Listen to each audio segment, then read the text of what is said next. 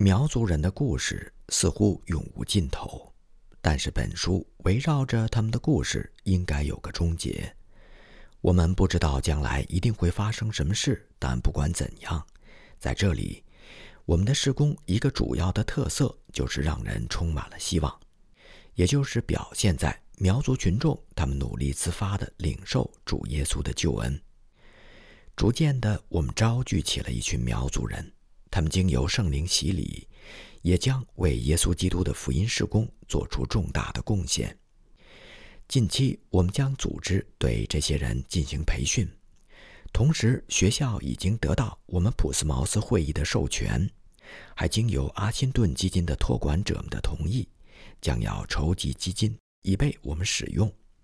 这样，我们就有能力开始进行一项对传教团的将来最为重要的工作。现在，在苗族各个部落当中工作的是只有少数的几位传教士。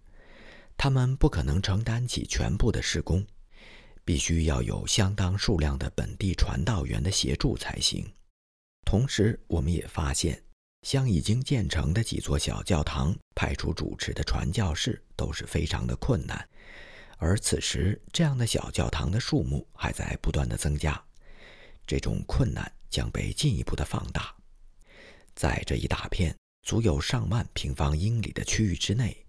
分布着足有两百个我们所负责的苗族基督徒村寨，在上帝的祝福当中，我们有充分的理由相信这个数字将会迅速的增加。特别是当其他的苗族部落开始迅速转向耶稣基督的时候，我们想让基督的光明照进每一个小村庄和每户人家。要实现这个设想，就必须拥有一大批诚挚的。经过良好训练的本地传道员，没有人能够像他们那样了解自己的群众，也没有人能够像他们那样可以成功的对本民族的同胞发出召唤。我们的手中有一批未经加工过的材料，那就是为数众多的苗族年轻人，他们都愿意献身在当地的传教工作。如果我们可以满足他们的需要，帮助他们充分装备圣经知识，我们可以确信，在未来，他们将承担重要和广泛的施工。目前阶段，当务之急是培养一批本地的牧者。我们这些传教士决心以主要的热情和精力来推进这项施工。有神的同在和看见，相信他必将大大的兼顾我们来打牢基础。另一项需要我们投入大量精力的工作是将圣经翻译成少数民族语言。我们长久以来就观察到，如果没有本民族语言文字的圣经，我们就不可能产生理解力高的基督徒和强有力的教会。这项翻译工作是困难的，绝不能急于求成。把它做好，就需要相当的耐力和非常的细心。到目前为止，在我们所完成的工作当中，当地的中国人给予了我们巨大的支持。除去汉族老师们所做的之外，有几位苗族弟兄向我们提供了大量的帮助，其中就包括雅各和约翰两位弟兄。他们是在教会初期就加入进来的苗族人，对我们的翻译给予了相当大的协助，尤其是雅各弟兄。在我们翻译和印刷马可福音以及约翰福音的时候，给予我极大的帮助。我们的主要困扰之一就是把苗族群众当中并不通用的词汇，或者不被传教士所理解的词汇，用苗族文字或短语准确地表述出来。我们不知道花费了多少时间，绞尽脑汁地来思索诸如预言。惊讶，然而，证明，牛膝草、海绵、醋、王国等等相同意思的词汇。最后，我们只好暂时放弃了自己习惯性的表述，例如在我们翻译主导文的时候，用“你的家”代替了“你的国”，因为没有一位苗族人记得他们在历史上曾经有过王国，也没有哪个人知道在苗语当中“国”是怎样的概念。我想知道，用“神的家”这样的表述，能否把意思准确地传达给他们？我们还曾经被“安慰 ”（comfort） 这个词所困扰。您不可能在约翰福音当中绕开 “comfort” 安慰这个词。然而，很长时间内，我们都无法找到这个词的苗文同义词。有些苗族人通晓汉语，我们就努力让他们试着领会 “comfort” 这个词在汉语当中安慰的意思，但是也没有成功。这件事听起来是那么的简单，然而在我们搜索苗文同义词的时候，却遇到了很大挑战。它让我们搜寻不停，却又常使我们陷入疲乏与无解的状态当中。后来有一天，雅各弟兄来找我说，他无法参加当天的翻译，因为在山的另外一边某个村寨当中，有一位妇女的小孩子夭折了，他要赶到他的家里去。这真是父母之心。我立刻就想到雅各弟兄在谈话当中所使用的。我还未解其意的词语，肯定就是我们寻找了这么久却又一无所获的那个词。现在，当我们的搜索正处于山穷水尽的时候，我们要寻找的财富，它竟然自己递到我们的手中。从雅各弟兄那天早上的谈话当中询问和解释，证明了这份赠品正是我们所需要的。我们找到了。安慰这个词的苗文可以翻译为“把心放回角落里”。它虽然只是由几个苗文字母组成的短词，但是包含了非常丰富的含义。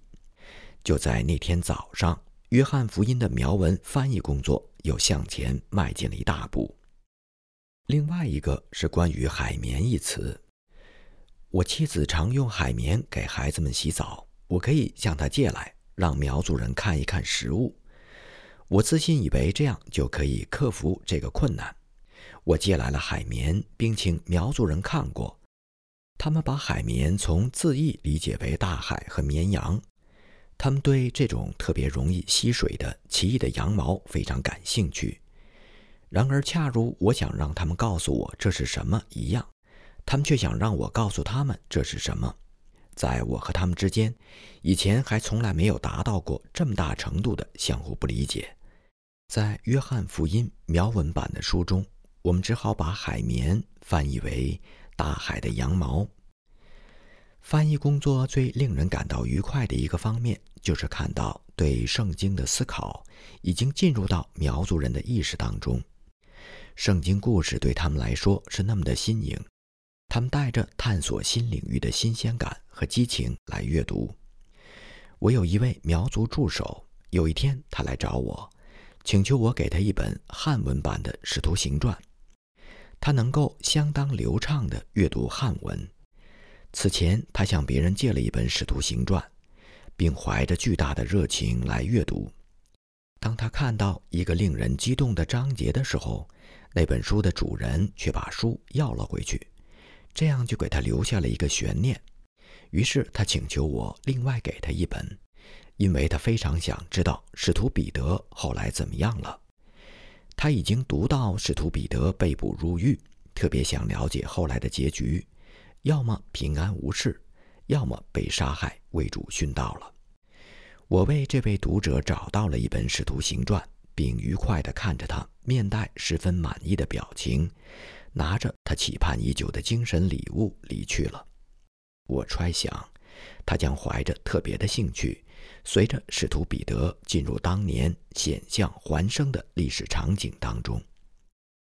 另外，《约翰福音》第九章所记载的那位生下来就一直失明的男子被主耶稣治愈的事，就让我的助手雅各弟兄非常受感动。当狡猾的法利赛人在辩论当中和主耶稣形成鲜明对照的时候，让我想起曾经和一位汉族将军就这个命题进行的一次谈话。那位将军断言，如果既不是这个男子，也不是他的父母犯有罪孽，那么他双目失明就一定是搞错了。如果这个男子生下来就失明的话，那么要么是他的父母犯有罪过，要么是他本人前世做了应遭惩罚的错事，结果现世受到报应。看来，为了上帝的荣耀而受难的观念，从来就没有对这位将军的思想产生过影响。英国及海外圣经公会再次证明，他们是我们寻道公会传教团必不可少的帮手。他在中国的代理人 G.H. 邦德菲尔德牧师一直热心致力于把圣经翻译成中国西部山区少数民族语言的工作。我们期望在不久的将来，苗族人将拥有自己文字的全部新约全书。那时，苗族的基督徒们会感到非常自豪，并把圣经当作精神食粮，使自己在灵里变得越来越强健，直到有一天有能力带着神的恩典和恩赐，向其他的民族传福音。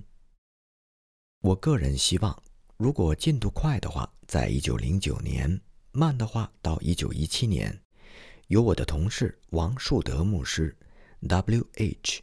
Hut Pass）。负责提交现在版本的最后章节，由英国及海外圣经公会完成花苗文字新约全书的第一版刊发工作。圣经公会实际上给我们寻道公会传教团提供了相当大幅的优惠。考虑到苗族人特别贫困，圣经公会安排一套新约全书各册印刷及运到云南的价格。为一先令六便士，发行遍及每一个苗族的村寨，售给苗族人最后的价格是每册十五分，也就是大约五便士。当我们开始在苗族人当中展开施工的时候，就发现他们没有一套语言文字系统。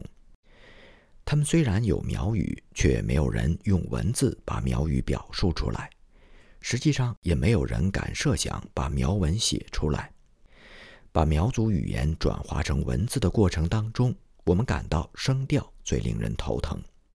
学习过中文的人都能够充分地理解这一点。声调可以把其他的语言要素引入到话语当中，然而苗语现有的若干声调不足以充分地衍生词语所表达的全部含义。